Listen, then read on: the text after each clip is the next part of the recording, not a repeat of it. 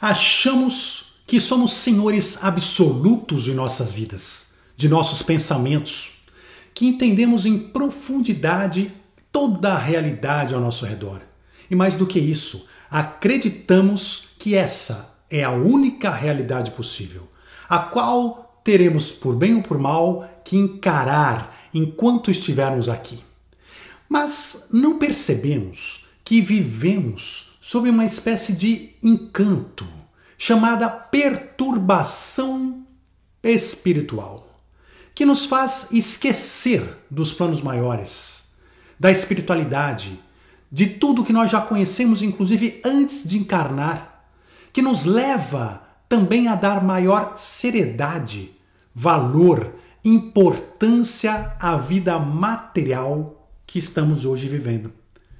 A perturbação espiritual, que no final é uma importante ferramenta universal a confundir a nossa mente para impulsionar o nosso próprio crescimento espiritual. Eu sou Daniel Kaltenbach. Seja muito bem-vindo ao nosso canal Despertando Pessoas. Toda semana com um novo tema sobre ciência, espiritualidade e despertar da consciência. Se você já está aqui, aproveite para se inscrever no canal, deixe os seus comentários, deixe o seu like, compartilhe os nossos vídeos para que as nossas mensagens de estudos, de luz, de espiritualidade possam atingir o maior número de pessoas e que a gente possa, assim, juntos, passar por esse momento de transição planetária, trazendo cada vez mais luz, mais entendimento, mais compreensão ao orbe terrestre. Estamos todos juntos nessa jornada. Antes da gente começar esse tema fantástico de hoje, quero lembrar que ah, os nossos temas semanais têm como base as sugestões e pedidos do nosso grupo de WhatsApp Seguidores da Luz. Se você ainda não participa do nosso grupo de estudos e quiser participar, será muitíssimo bem-vindo. Basta entrar em www.despertandopessoas.com/seguidores. despertandopessoas.com/seguidores. Perturbação espiritual.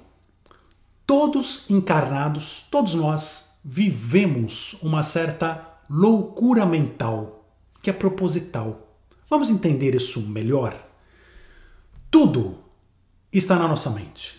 A nossa vida está na nossa mente. Tudo que a gente conhece, tudo que a gente experimenta, tudo que a gente sente, tudo que, enfim, tudo que é importante e também tudo que não é importante na nossa vida está na nossa mente. É através da nossa mente que a gente conhece o mundo, que a gente entende, que a gente com isso consegue trazer os nossos sentimentos, as nossas emoções positivas, negativas, as nossas crenças, o nosso racional. Tudo passa pela nossa mente. Tudo passa pela nossa consciência individual. Uma das maiores leis universais é, né, que inclusive está no Caibalion, é a chamada lei do mentalismo. Quando a gente fala do mentalismo, na verdade é uma palavra uh, utilizada, antiga, hoje eu, para a gente não confundir com raciocínio, né, para não confundir com outras coisas da mente inferior, eu creio que a palavra mais correta seria da consciência hoje, né, uma palavra mais atualizada da consciência individual, a lei da consciência, a lei de percepção consciencial ou algo desse tipo. Mas o que é a lei do mentalismo? A lei do mentalismo diz justamente isso que o universo que a gente vive é mental, que o mundo é mental, que nós só podemos experimentar aquilo que a nossa mente sintoniza. Então, o universo, ele está aí, ó, infinito, né? O tanto físico, com todas as multidimensões, uma coisa gigantesca. Mas o que é a nossa realidade? Nossa realidade é aqui agora, essa sala, é YouTube, é o aprendizado, é a nossa casa, é aquele pequeno mundo, aquele pequeno mundinho que a gente está experimentando com a nossa consciência individual. Todo o resto, todas as outras dimensões, tudo que está acontecendo na casa do vizinho, tudo que está acontecendo em outros países que não chegam até nós pela mídia, tudo a vida das outras pessoas é como se não existissem para cada um de nós porque cada um de nós está experimentando apenas aquilo que a sua consciência está sintonizada, apenas aquilo que você está ligado. É o que eu sempre digo, a nossa consciência individual, ela que experimenta a vida, né? Ou seja, ela experimenta através do nosso corpo, tendo como ferramenta a nossa mente, o nosso corpo, nossas emoções, mas lá por trás a nossa consciência individual está desenvolvendo, está aprendendo, está crescendo, ganhando sabedoria, ganhando experiências. Então ela está no fundo como passageiro que pegou carona nesse momento aqui no nosso corpo físico e está experimentando o nosso corpo físico. Mas é nossa consciência individual lá no fundo que realmente trabalha, é, que, que realmente, com, vamos, vamos dizer, que compreende e que sente e que decide o que vai ser vivido, o que vai ser estudado, porque estamos num grande estudo, somos todos aprendizes, estamos estudando a vida. O que vai ser estudado da vida? Vai ser estudado exatamente aquela porçãozinha, aquele detalhezinho que a nossa consciência individual quer.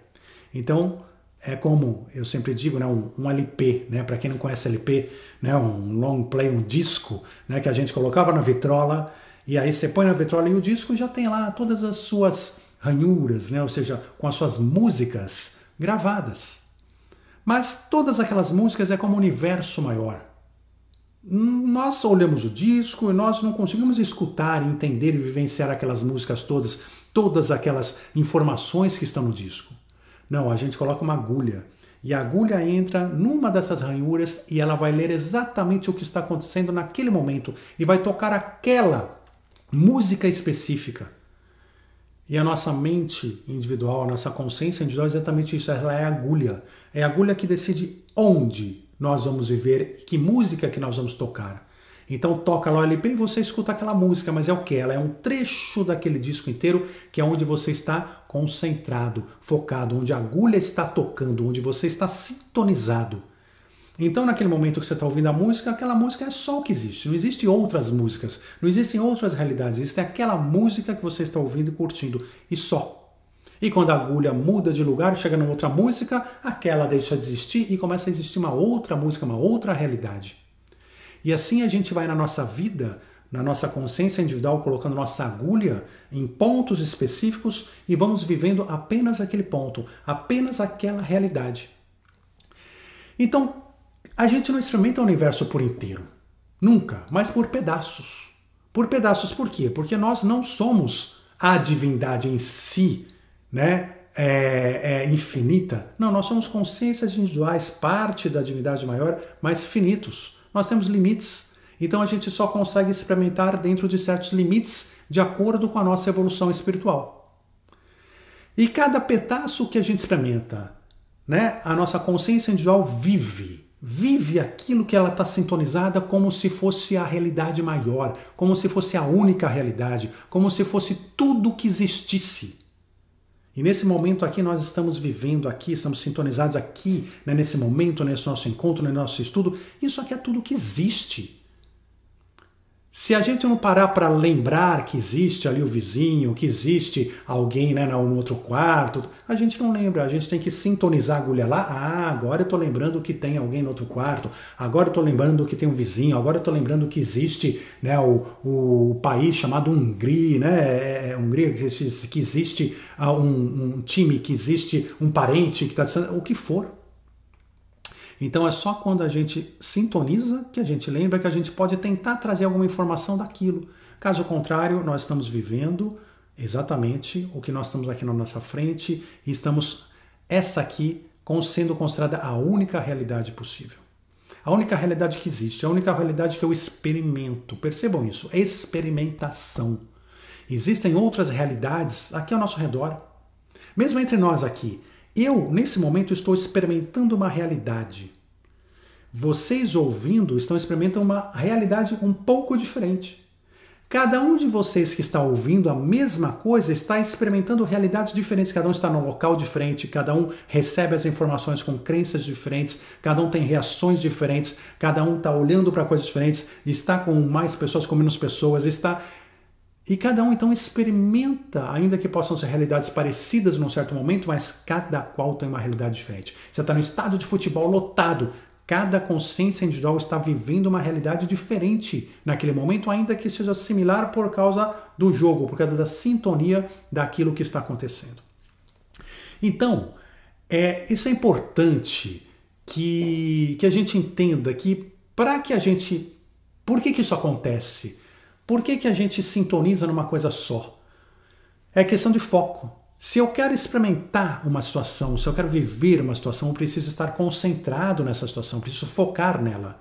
Nós não temos ainda uma evolução suficiente para que nem Deus, né, que é onipresente, onisciente. Não, nós não podemos. Nós, nós, se a gente começa a querer viver várias coisas ao mesmo tempo, a gente se distrai e no final você não vive nem aqui nem lá. É que nem você querer ver dois filmes ao mesmo tempo. Não dá. No final você não viu nenhum nem outro. Não tem como. Você colocar três, então esquece. Você, não captou nada de nenhum. Então é importante para a nossa vivência que a gente foque, que a gente tenha um foco.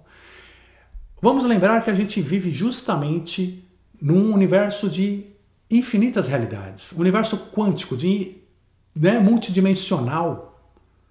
E a gente não pode estar distraído por essas infinitas outras realidades que existem, sobrepostas. Então, para que o nosso aprendizado espiritual seja profícuo, a gente precisa experimentar uma realidade por vez, um momento por vez. Isso acontece o tempo todo em nossa vida cotidiana, mesmo dentro da realidade que a gente que a gente está vivendo, que a gente está experimentando.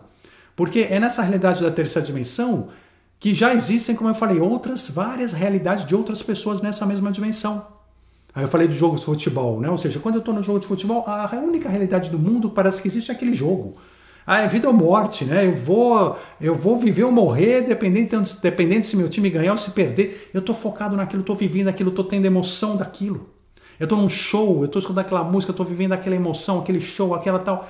E assim vai a cada instante da nossa vida. Então, é, a gente tem a realidade daquilo que está na nossa frente. Por quê? Porque aquilo que nossa consciência individual está sintonizando e captando as informações e trazendo para dentro. E isso tudo vai variar muito com o que a gente vai experimentar de acordo com as nossas crenças adquiridas, com nossos aprendizados, nossa religião, nossa cultura, nossos valores. Eu vou vivenciar tudo dentro disso. O que está fora disso é como se não existisse. Se eu mantenho meu foco mental na tristeza no dia a dia, eu não tenho como ser alegre. Se eu manter meu foco mental na depressão, eu não vou ter vontade de fazer nada. Eu vou sentindo e vivendo exatamente aquilo onde eu ponho meu foco mental. Por isso que o universo é mental. A lei do mentalismo, a gente só vive o que nossa agulha coloca em contato, sintoniza. Se eu estou vivendo um dia na praia, eu não estou vivendo um dia no campo. Se eu estou vivendo um dia na estrada, eu não estou vivendo um dia no shopping center. E assim vai. Então, é, a gente vai vivendo isso e se a gente começa a reparar e a gente começa a estudar mais a fundo, a gente começa a perceber que nós estamos vivendo realidades que são só nossas, ou seja, que a realidade que eu vivo não é igual à realidade da pessoa que está exatamente ao meu lado. São duas realidades distintas. Até que eu começo a pensar, mas qual que é a verdadeira? Qual que é a real? Se eu estou vendo uma coisa e tem uma percepção, a pessoa do meu lado está vendo outra, tem outra percepção, qual que é a real? Todas as percepções são reais porque são infinitas possibilidades no universo. Para cada consciência individual, a realidade é aquilo que ela sintoniza agulha. Por isso que quando a gente vê um louco na rua, às vezes você vê um louco lá falando com ninguém, gritando ou fazendo o que for, ele está experimentando, ele está sintonizado numa realidade diferente da nossa. Né? Ou seja, ele está sintonizado numa realidade distinta. Mas a realidade dele não é menos real do que a nossa. A realidade dele não é menos real para ele, inclusive, do que a gente vê a nossa para nós. E a minha não é assim tão real quanto eu acho que é. Muitas vezes a gente acha que a nossa realidade é extremamente real, extremamente sólida, material, e ela não é. A gente tem que lembrar que estamos numa matrix, que estamos num universo quântico de infinitas realidades, e a minha realidade é apenas aquilo que eu estou acreditando que é porque eu estou sintonizado. Mas a realidade real, ela é a soma de tudo isso, muito maior do que nós, muito maior que qualquer coisa. E dessa forma nós vamos evoluindo e vivendo pequenos pedaços da realidade. Nunca conhecemos o universo por inteiro porque não temos condições. Só que nessa evolução, e aqui nós vamos cair na perturbação espiritual, que é um, um assunto muito interessante da gente estudar, que tem vezes que, para o nosso aprendizado e evolução espiritual, no universo, a nossa, o nosso conhecimento mental, a nossa agulha precisa ser ainda mais limitada. A gente já não conhece o universo inteiro, conhecemos só apenas pequenas partes nas nossas experiências de vida espirituais, presentes e passadas. Mas tem momentos em que eu preciso conhecer menos ainda, para que eu possa evoluir, para que eu possa crescer. E aí a minha percepção mental é ainda reduzida. Eu vivo e passo a ficar esquecido ou confuso sobre parte da realidade que, que eu já conhecia. É como se a gente entrasse no estágio de loucura, uma loucura individual passageira. É por isso que a gente não consegue lembrar quem verdadeiramente somos. A gente não, né, não consegue captar o nosso eu superior, não conseguimos lembrar das nossas vidas passadas, não temos clareza do que estão dizendo os nossos mentores, mal reconhecemos a nós mesmos, confundimos os nossos pensamentos com de obsessores que estão conosco, e daí vai, a gente vai confundindo, a gente vai misturando as coisas. A gente, né, se você parar para pensar na nossa mente, as coisas ficam às vezes um pouco confusas, elas ficam um pouco obscurecidas, fechadas você não consegue perceber muito bem na própria realidade, poxa, mas nesse momento o que está acontecendo? Eu estou alegre ou estou triste? É, a minha vida está boa ou está ruim? Às vezes por isso que a gente está feliz no momento, cinco minutos depois está triste, depois está feliz. A gente tem essas, essas nuances mentais. A gente acha que a gente tem 100% do nosso controle mental, mas é o nosso controle mental está em evolução. Nós estamos evoluindo ele. E nós não temos, e muitas vezes o controle mental que nós temos está reduzido pela perturbação espiritual. E quando a gente consegue compreender melhor esse fenômeno, que nós vamos conversar sobre ele, percebemos melhor ainda que estamos vivendo uma verdade relativa aqui nessa Matrix. Que a nossa vida é uma verdade relativa. É um palco, é uma montagem, é uma estruturação, é uma conjunção de fatores que estão aqui para fazer a gente experimentar a nossa agulha, a nossa consciência individual, uma realidade, acreditarmos numa realidade que na verdade é uma entre infinitas outras realidades.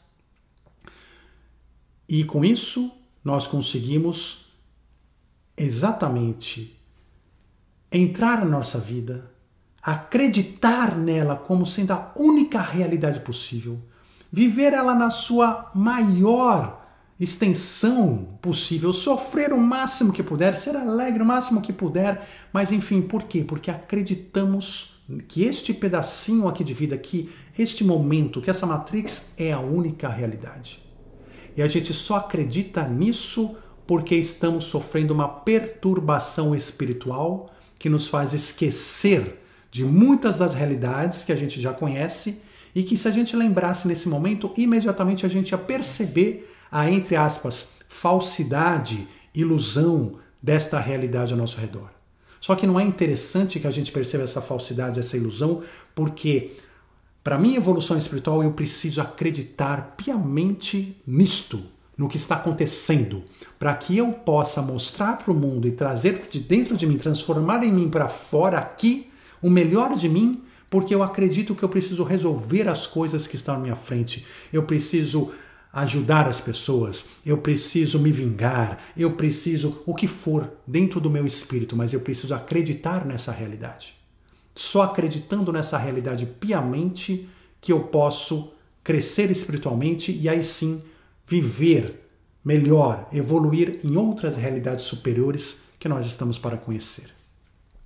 Então, dentro desse tópico de uh, perturbação espiritual, hoje nós vamos fazer algo diferente eu vou trazer para vocês aqui agora, uh, para aprofundar nesse tema, uh, uma curta palestra que eu proferi no SEAC, no Centro Espírita Amor e Caridade, aqui de Orlando, nos Estados Unidos, e que eu vou passar para vocês. E posteriormente, se ficarem dúvidas, vamos esclarecê-las juntas no nosso grupo de WhatsApp Seguidores da Luz. Se não participa, entre, participe com a gente. Basta entrar em www.despertandopessoas.com/seguidores despertandopessoas.com.br seguidores e não se esqueça, dê o seu like, inscreva-se no canal, faça os comentários, aproveite a palestra que vai começar agora. É curta, mas é profunda. O conhecimento da perturbação espiritual é muito importante para as nossas vidas. Então aproveitem, aproveitem ao máximo e a gente se vê logo mais. Vamos lá? Bom dia a todos vocês. Espero aí que todos estejam tendo um domingo maravilhoso, bastante iluminado. E acho que a nossa ideia hoje aqui é realmente a gente bater um papo sobre um assunto que é um assunto bastante interessante do espiritismo e que não é só apenas visto no espiritismo, nós temos também filosofias antigas, milenares, hindus que já falavam dessa questão, que já abordavam. E o espiritismo, como nós vamos ver hoje, inclusive através de Kardec, comenta muito bem sobre esse tema, que é a perturbação espiritual e a expansão de consciência. Somos seres espirituais. Muitas vezes a gente não lembra disso, de que nós somos efetivamente seres espirituais. Essa é a nossa essência. Isso é aquilo que nós somos. Só que, mesmo como seres espirituais, nós estamos vivendo uma experiência humana nós estamos vivendo aqui como, né, como a gente diz, né, brincando de sermos humanos e de termos experiências nessa dimensão. Mas por que, que um ser espiritual faz isso? Por que exatamente que nós estamos aqui tendo essas experiências todas? Porque nós temos que cumprir o nosso processo evolutivo espiritual. Nós temos um processo a ser cumprido. E na natureza, Nada acontece em saltos. Tudo respeita ciclos, tudo respeita processos, tudo respeita andamentos. E uma das leis universais da natureza é a lei da causa e efeito. Então, tudo que existe na natureza é efeito de uma causa anterior. Tudo funciona dessa maneira, inclusive a nossa própria evolução. Mas é aqui, no plano material, que a gente coloca em prova o que realmente nós aprendemos na prática, o que realmente nós somos, e não apenas aquilo que estava na teoria. Que muitas vezes a gente sabe muita coisa na teoria, né? Mas e na prática? A gente sabe colocar na prática tudo aquilo que a gente aprendeu? Então, essa é a principal função dessa matéria, deste mundo em que nós vivemos. E quando a gente fala desse nosso processo, né, nossa evolução espiritual individual que cada um de nós tem, nós estamos falando da perturbação espiritual. Uma coisa está intimamente ligada à outra e nós vamos entender agora o porquê. No livro dos Espíritos, de Allan Kardec, ah, na questão 163, ele diz o seguinte: Deixado o corpo alma tem imediata consciência de si mesma. Ou seja, quando a gente morre, é morrer, eu, eu tenho imediata consciência de mim mesmo, de que eu morri, de que sou eu, do que está acontecendo. Eu tenho consciência disso imediatamente? E a resposta é não, porque a alma fica perturbada por algum tempo. O que, que é essa perturbação? É como um atordoamento mental a alma ela fica meio né, uh, na dúvida do que está acontecendo. É como se a sua lucidez, né, nossa lucidez tivesse reduzida. Como se a gente tivesse, às vezes, dificuldade de reconhecer que morreu, de reconhecer que acabou aquela nossa vida. Como se a gente ainda tivesse apego à matéria e por algum motivo a gente ainda quisesse continuar aqui, sem entender que a gente precisa desapegar, sem entender que a gente precisa estar fora. A nossa memória muitas vezes fica limitada. A gente não consegue lembrar exatamente do que estava acontecendo, do que aconteceu, às vezes até do processo que me levou à morte. Eu fico então com uma redução de consciência, o meu nível consciencial cai. Para a gente ter uma ideia do que acontece, é mais ou menos como quando a gente, uh, né, uma pessoa, imagina uma pessoa que está bêbada, ou sob efeito de droga, ou sob efeitos de remédios muito fortes, ou sonhando. Enfim, ela está num estado alterado de consciência. Vocês percebem, ela quer entender a realidade ao redor, ela está lá, ela vê a realidade ao seu redor, mas ela não consegue captar exatamente o que está acontecendo. Ela não consegue se aproximar totalmente da realidade que está efetivamente à sua volta. Então, esse estado mental é o estado de perturbação espiritual, que acontece então numa das situações, como a gente comenta aqui, a perturbação espiritual pós-morte. É um dos fatos, mas vamos falar disso. A questão 64 do mesmo livro dos Espíritos vai perguntar o seguinte: ok, se há essa perturbação espiritual no momento da morte, quanto tempo ela dura? E todos os espíritos experimentam ela da mesma forma, no mesmo grau? Como é que isso funciona? E a resposta é não. Cada pessoa, cada espírito vai sentir a perturbação espiritual de uma forma diferente. Cada um vai ter sua experiência própria. E essa experiência está intimamente ligado ao nível evolutivo de cada espírito. Está ligado ao desprendimento que cada pessoa já tem ao longo da vida da matéria. Então aquelas pessoas mais materialistas, né, mais densas, vão ter uma dificuldade maior nesse momento. E as pessoas já mais espiritualizadas, já mais desapegadas, terão uma facilidade maior. De maneira que esse estado de perturbação, ele pode levar algumas horas após o falecimento. É como assim, né? Uma pessoa que estava numa, numa cirurgia, aí ela está se recuperando da anestesia, né? Então ela está lá se recuperando, né? E vai se recuperando, em algumas horas já está boa de novo, já entendeu, já está consciente da situação. Ou essa perturbação pode levar dias, semanas, meses, anos. E até para aquelas almas mais teimosas, né? Séculos. Mas como é que isso pode acontecer? Então vamos entender um pouquinho melhor essa questão da perturbação. Uh, primeiro, quais são os efeitos comuns? O que está acontecendo quando essa pessoa está perturbada, quando esse espírito está nesse estado de perturbação? Várias coisas comuns podem acontecer. Como primeiro, a pessoa vê o próprio corpo. Ela vê o próprio corpo, ela entende que o corpo dela está separado dela, mas ela não consegue compreender que morreu.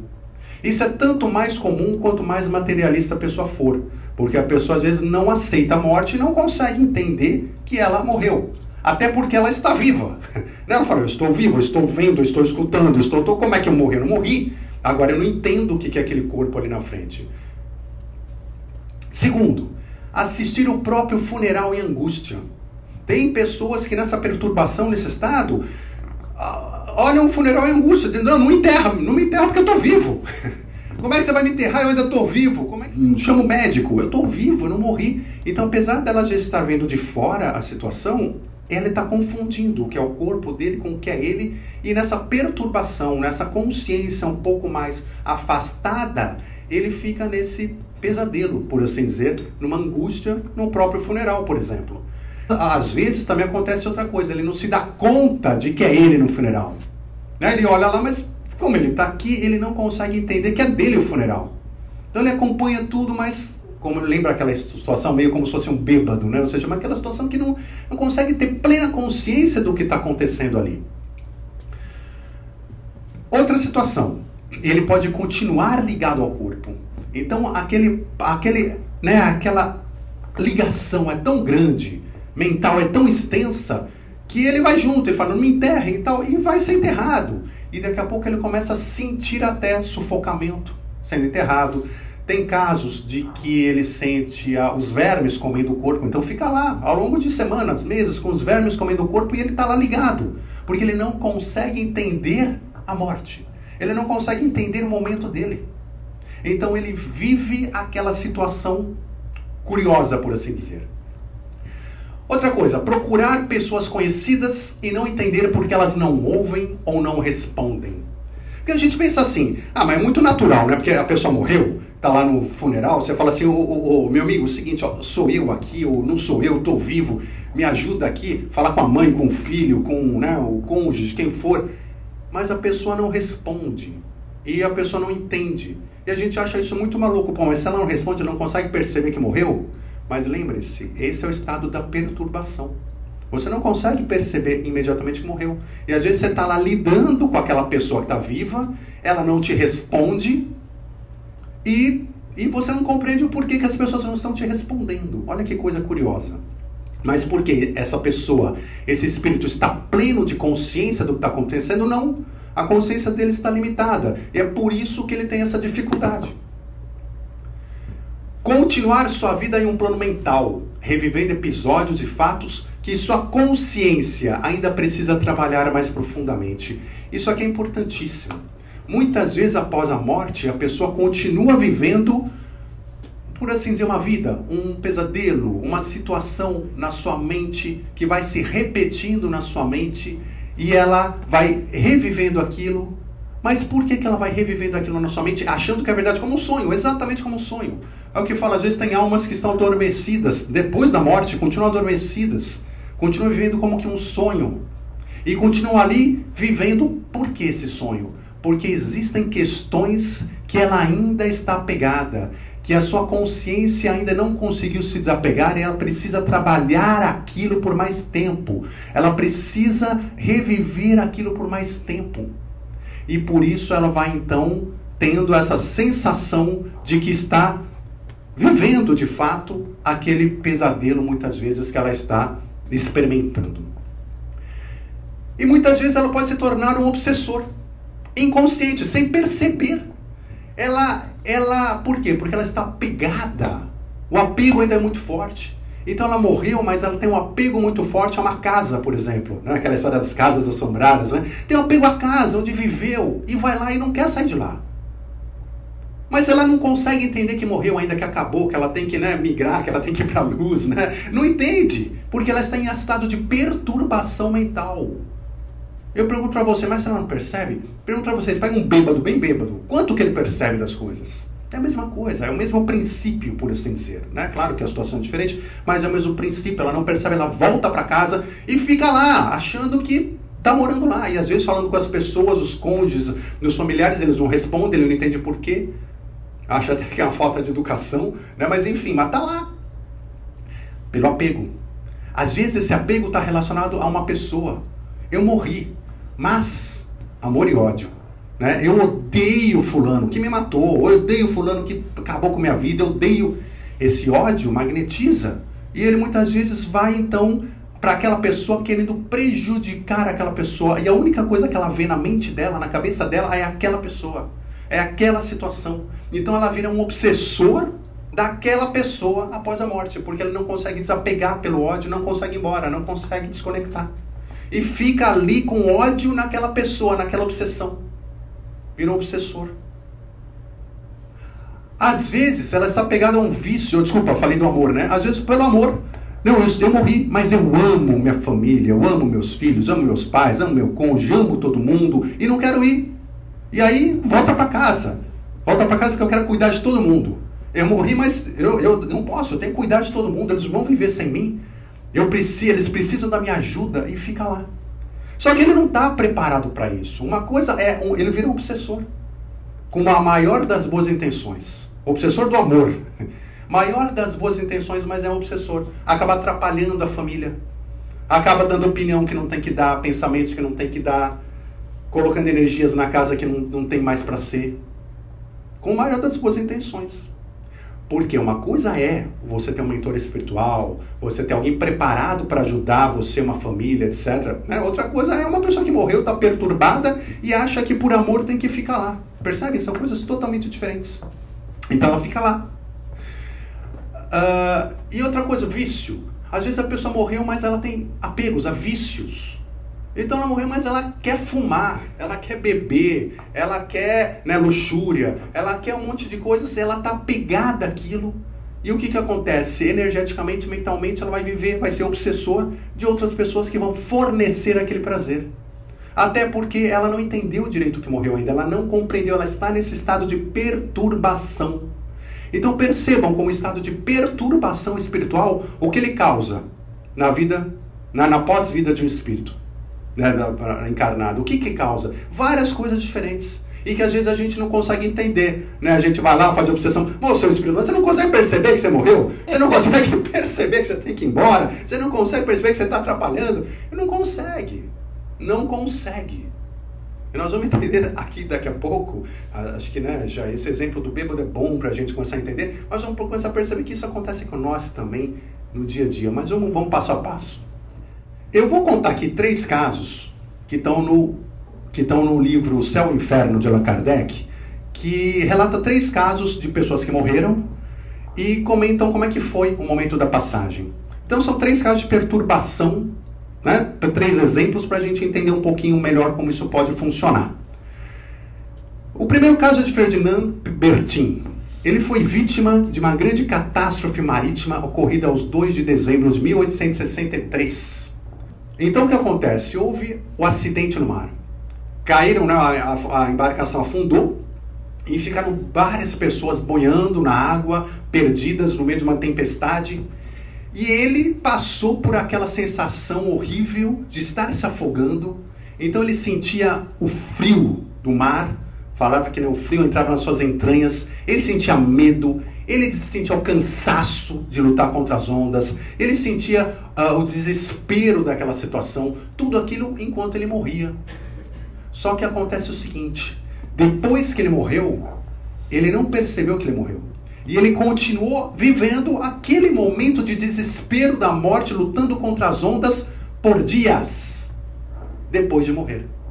Então, por dias, ele não percebeu e continuou vivendo aquele mesmo pesadelo. Quando Kardec ouviu ele, ele ainda acreditava estar no mar. Então, ele mencionava: Eu estou aqui, mas ao mesmo tempo ele falava: Não, mas eu estou lá as ondas estão me tragando, eu estou com frio, eu tô. Então, ele mostrava uma confusão mental entre o estar lá no acidente ainda, estar morrendo, e o estar presente com Kardec, com o médium, passando uma mensagem. Olha que loucura, claro que ele estava amparado por guias espirituais, mas na cabeça dele é um bêbado. É um bêbado que os guias trouxeram e falaram: escreve aí o que está acontecendo. E ele falou: Eu estou morrendo, gente, socorro, me tirem daqui. E aí eles conseguiram trabalhar ele. Mas veja, perturbação mental. Ele está vivendo aquele desespero ainda. Como se tivesse acontecendo. Uh, por que. Agora vamos lá. Por que ele teve que viver esse desespero? Porque nada é por acaso também. A gente já falou de algumas razões ali de apego, né? Mas. Uh, e por que, que existe a perturbação mental? Nada é por acaso na natureza. Né? Eu falei, é um capricho, é um capricho do universo. Vamos pôr uma perturbação aí nesses caras aí, a hora que morrer ainda perturba os homens, né? Não, tudo tem o seu motivo. A perturbação existe justamente para que a pessoa, após a morte, ela consiga ainda tomar consciência de coisas importantes que ela precisa tomar consciência antes de continuar. Antes de ir para uma nova vida, antes de ir para uma nova personalidade, para uma nova encarnação. Ela precisa ainda trabalhar coisas que sobraram que ficaram para trás. Então, nesse caso, por exemplo, né, de Ferdinando, ele diz que a vida dele, a encarnada, foi ótima. Ele era uma pessoa boa, era uma pessoa que nunca fez mal para ninguém, sempre se preocupava com os outros, enfim, não tinha, não tinha nada sério, né, que pudesse causar isso aqui para ele, uma morte dessa maneira tão violenta, tão, tão terror, né, aterrorizante para ele.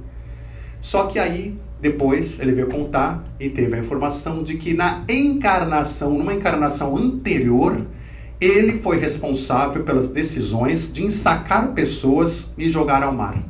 Então eles ensacavam pessoas e jogavam ao mar.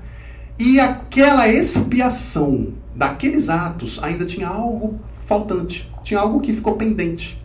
E nessa encarnação, então, ele aceitou que a morte dele fosse para expiar o que faltava daquela encarnação anterior. E por isso que ele morreu dessa maneira, e por isso que essa perturbação mental fez aquilo se estender, para que realmente ele compreendesse ao máximo o fato. Que a sua consciência assimilasse ao máximo o fato antes dele virar Antônio. Faz sentido? Então vamos ver um outro caso aqui. O caso de François Riquier, né? Não falo francês aqui, não vou nem tentar. Homem riquíssimo, né? Falecido em 1857. Apegado à vida e aos bens materiais. E quando ele morreu, ele também comenta que não conseguia discernir que morreu. Foi um daqueles obsessores que não conseguiu dizer que morreu. Ele voltou para casa. Voltou para casa. E na sua casa ele viu seus herdeiros apossando-se dos seus bens, partilhando-os gastando em coisas que ele jamais concordaria, coisas inúteis. Vendiam sua casa, suas fazendas, suas roupas, sem lhe dar a menor satisfação. Ele falava com os herdeiros: vocês estão loucos, vocês estão me roubando. E os herdeiros não davam a menor bola para ele. Olha que loucura. Perturbado que ele estava. Então ele viveu essa perturbação num desespero para fazer os seus bens, para proteger os seus bens dos seus próprios herdeiros. Ele não entendia porque ninguém escutava, porque ninguém respondia a ele. Ele não conseguia compreender. E ouvia ainda os herdeiros chamando do né, o velho Sovina, né, o usurário e outros, outras coisas do tipo.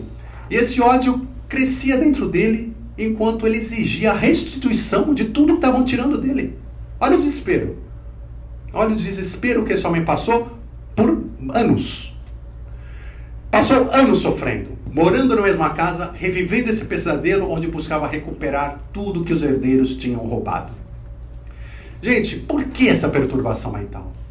Vocês conseguem perceber, nesse momento em que ele estava desta forma, o quão importante isso foi para ele? Quanta consciência, quantas fichas puderam cair para ele sobre a vida dele que ele estava acabando de deixar? sobre a forma como ele tratava a sua família, os seus amigos, sobre o seu apego à matéria, sobre o seu egoísmo, sobre a sua, né, enfim, sobre a, a, a importância que ele dava às coisas e aos valores que ele dava às pessoas e às coisas.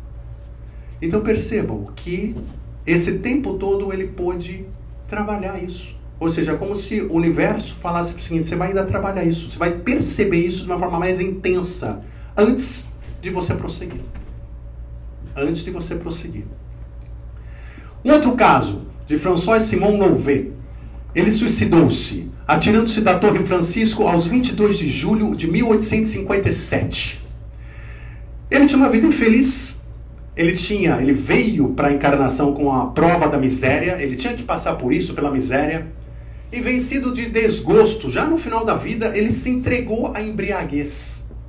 E quando ele se entregou à embriaguez, ele acabou então saltando um dia lá da torre. E olha que interessante.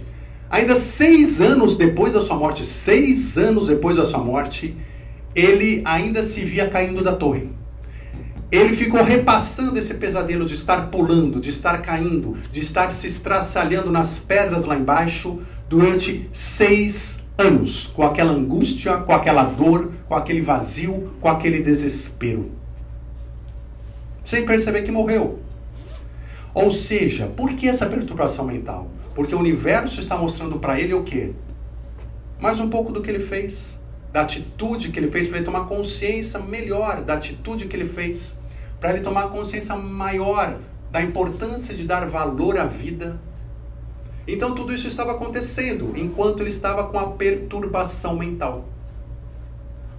Vocês entenderam a importância da perturbação mental? Então vamos lá. Os umbrais. Não é diferente. Quantos espíritos nós temos hoje nos umbrais? E o que, é umbral? Né? Ou seja, o que está acontecendo nesses umbrais? Então eles também estão lá igualmente confusos entre realidade e ilusão sufocados ainda por suas mágoas, pelas culpas do passado, pela ansiedade de um futuro não concretizado, dos seus desejos e tudo mais.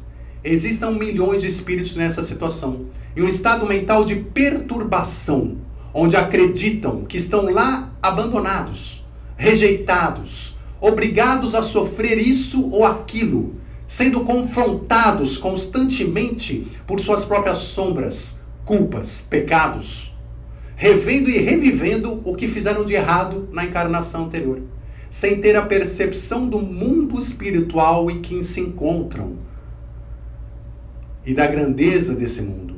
Com diversos anjos que estão lá assim ao seu redor, ele não está abandonado, mas ele não enxerga esses anjos perturbado que ele está.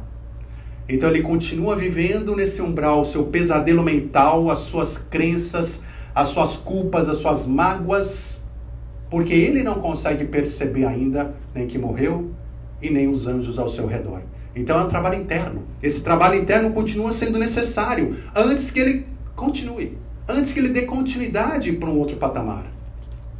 Então a perturbação, mais uma vez, funciona aqui como uma forma de extensão da vida.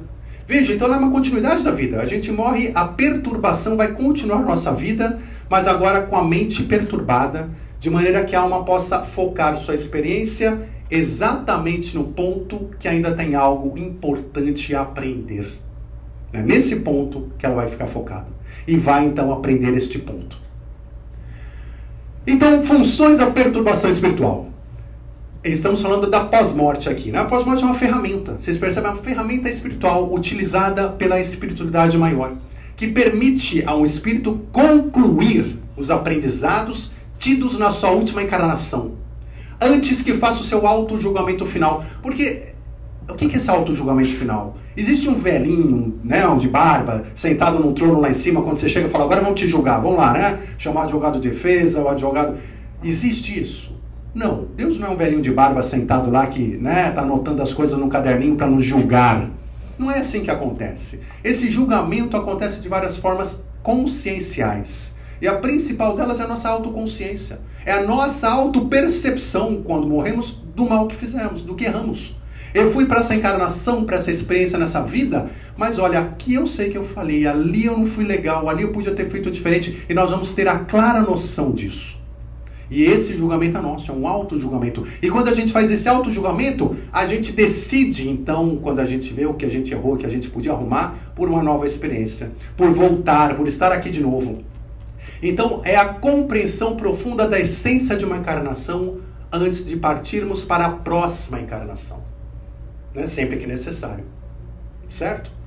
Então a perturbação permite a alma, através do esquecimento.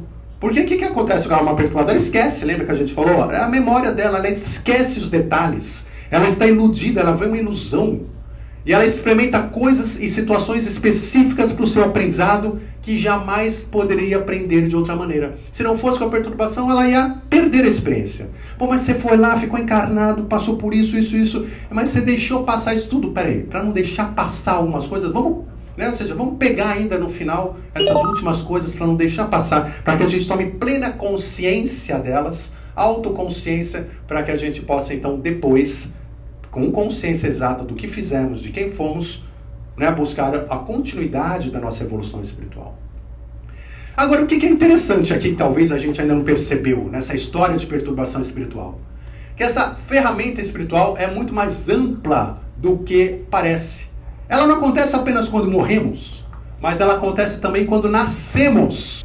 Então, Allan Kardec, no Livro dos Espíritos, na questão 339, ele diz o seguinte: Olha, o momento da encarnação é seguido de perturbação semelhante ao que se verifica na desencarnação. Ou seja, quando eu encarno, eu venho, eu também tenho uma perturbação. E olha a resposta. A perturbação quando nascemos é muito maior e, sobretudo, mais longa. Na morte, o espírito sai da escravidão. No nascimento, entra nela.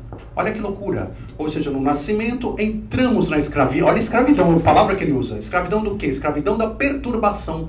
Estamos aqui perturbados por longo tempo. Por que perturbados? Eu pergunto para vocês. Quem aqui sabe quem é? Só a Dona Elisete. Só a Dona Elisete. Quer dizer, justamente, mas que é, tem a ver com despertar. Às vezes, durante a vida, a gente vai tendo insights de quem somos, de vidas passadas, quem somos espiritualmente, mas isso acontece ao longo da vida com despertar consciencial. Mas, normalmente, estamos aqui perturbados. Quem, não, de nós sabemos quem somos. Quem lembra que espírito que nós éramos antes de encarnar? Porque a gente estava lá, vou encarnar agora lá, legal. E o que era? O que era você, esse espírito? Quem era? O que ele pensava? O que foram nas vidas passadas? O que fomos nas vidas passadas? Alguém lembra? Nós não estamos lembrando porque estamos perturbados mentalmente. Isso é uma perturbação espiritual. Vocês entendem agora por que o espírito fica tão confuso? Tão confuso quanto nós estamos. Perturbados. Agora, como a gente falou, nossa perturbação espiritual nunca é por acaso. Né? A natureza não faz brincadeira. Tudo tem o seu propósito. Por que, que estamos aqui perturbados, todos nós? Sem saber quem somos, para onde vamos? Justamente essa perturbação é importante para que a gente acredite, de fato, estarmos nascendo pela primeira vez, existindo pela primeira e única vez. Porque quando a gente entende que nós só temos isso, quando a gente não compreende o maior, a gente dá valor para as pessoas ao nosso redor, para o que está acontecendo na vida, para a conta que você tem que pagar no final do mês. Imagina se você lembrasse de tudo, se ia ligar para a conta final do mês. Né? A gente liga porque a gente acha que isso é a importância, é o que está acontecendo, meu foco mental, eu preciso me preocupar com isso ao redor. E aí eu preciso demonstrar para mim, para o universo, quem eu sou. Por isso que eu estou encarnado. Lembra da experiência? Como é que eu trato as outras pessoas? Quais são as minhas atitudes, meus gestos? Como é que eu sou? Porque eu estou mostrando agora para o universo perturbado, né? mentalmente, em termos de memória e tudo mais, mas que realmente minha alma é. Como é que eu ajo quando eu não, eu não lembro de nada disso? Eu ajo com amor, com ódio. Como é que eu faço? E eu preciso acreditar nesta única vida para que eu possa então me dar o meu melhor. Para que eu possa realmente experimentar uma vida separada, única. Olha que curioso isso aqui, né? Olha o que eu vou falar. A gente só sofre porque estamos perturbados. Todo o nosso sofrimento é fruto da nossa perturbação. Se nós não estivéssemos perturbados, e aí vem o estudo da espiritualidade, quanto mais a gente consegue despertar e entender espiritualidade, menos a gente vai sofrer com as coisas do dia a dia. Se eu não tivesse perturbado, eu não estaria sofrendo tanto com as coisas do meu dia a dia. Eu compreenderia as coisas de uma maneira maior. Mas eu sofro porque eu estou perturbado e eu com esse sofrimento eu estou aprendendo coisas. Eu estou aprendendo a amar, estou aprendendo a ser melhor, estou aprendendo a tirar dentro de mim né, a, a coisas novas. Então a perturbação é importante, porque é com ela que nós vamos prosseguir aprendendo. Aprendendo e tentando enxergar de dentro de nós o amor. Tentando tirar de dentro de nós o amor. Então, perturbados que estamos, né, vamos né, finalizando aqui, mas para a gente entender, né, fechar essa questão toda da perturbação, que é importantíssimo então a gente conhecer. A questão 340 diz o seguinte: o Espírito sabe que reencarnará como o homem sabe que morrerá. É um comentário. Então, quando a gente está lá, do lado de lá, e a gente vai reencarnar, eu sei que eu vou reencarnar, porque aqui eu não sei quando eu vou morrer, eu não sei qual foi o meu pacto, estou perturbadão, né? Mas quando eu estou lá, eu sei que eu vou reencarnar, assim como a gente sabe aqui que vai morrer. Ele diz sim, nós sabemos. E como a gente não tem consciência, a gente não tem consciência desse fato, de um momento exato, até que chega o momento, que nem aqui na morte. A gente não sabe que vai morrer, mas não sabe exatamente quando, até que chega o momento. Lá, para encarnar a mesma coisa. Você prepara, você, enfim, sabe que vai reencarnar, mas você não sabe exatamente quando vai acontecer, até que aconteça. E é nesse momento supremo da reencarnação que a perturbação, então, começa. Ela persiste até que a nova existência esteja firmada. Então veja, quando antes de encarnar você começa o processo aqui de concepção né, do seu corpo, você começa a sofrer a perturbação lá.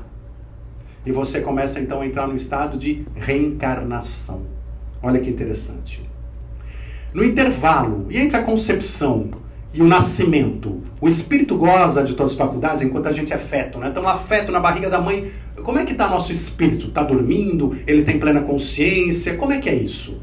E a resposta é a seguinte: mais ou menos essa consciência, segunda fase, né? Por quê? Porque ainda não está encarnado.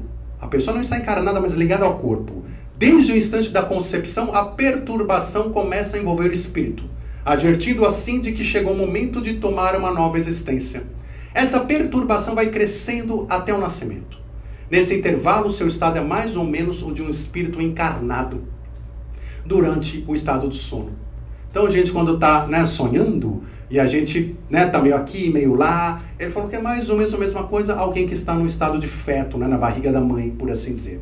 E à medida que o momento do nascimento se aproxima, suas ideias se apagam Assim como a lembrança do, do passado se apaga e ele vai entrando na nova vida. Mas essa lembrança volta pouco a pouco no seu estado de espírito. Aquilo que a gente fala da criança, a gente vai crescendo, tem alguns insights, tem a percepção do que somos, pelo menos como essência espiritual, para praticar nossos atos na vida, no dia a dia e assim por diante. Agora, é interessante nessa questão de perturbação, né? Porque a perturbação do nascimento é tão grande que a gente já vem aqui perturbado. Então a gente não lembra quem foi, por onde vai, né? O que é, lembra nada. Ele chega aqui bêbado, né? Ah, bom, quando a gente morre, essa perturbação pós-morte, ela é o quê? Ela ainda é uma, é como se fosse uma piora da nossa perturbação. Porque eu já estava perturbado. Agora que eu morri, eu estou mais perturbado ainda. Ou seja, que eu lembro só um trecho da minha vida. Olha que loucura. E aí depois que eu vou recuperar vidas, memórias, etc, etc. Então, mas vejam, como a natureza é maravilhosa. Né? Como as coisas se encaixam, como tudo tem motivo, como tudo tem razão de ser dentro, né? ou seja, tudo dado por amor incondicional a nós, como uma ferramenta maravilhosa para que a gente possa de fato aprender e crescer no dia a dia. Então, nós estamos falando aqui sim de expansão de consciência, né? Uh, desde a nossa origem, a gente vive em estado de perturbação. Quando a gente fala de origem da alma, imagine o seguinte: imagine o universo. universo gigantesco, com toda a sabedoria, com todo. E uma alma simples e ignorante, como diz Kardec, né? uma alma simples e ignorante que nasce, que surge para uma evolução. Essa alma está perturbada, significando que ela não lembra mais da sua essência divina, ela não lembra mais do todo, ela está agora individualizada, perturbada de, no, de 100% de tudo. E conforme a gente vai evoluindo, a gente vai perdendo essa perturbação, a gente vai lembrando, a gente vai reencontrando nossa essência divina, a gente vai aumentando nosso conhecimento, nossas informações e vamos gradativamente voltando a ser né, essência divina.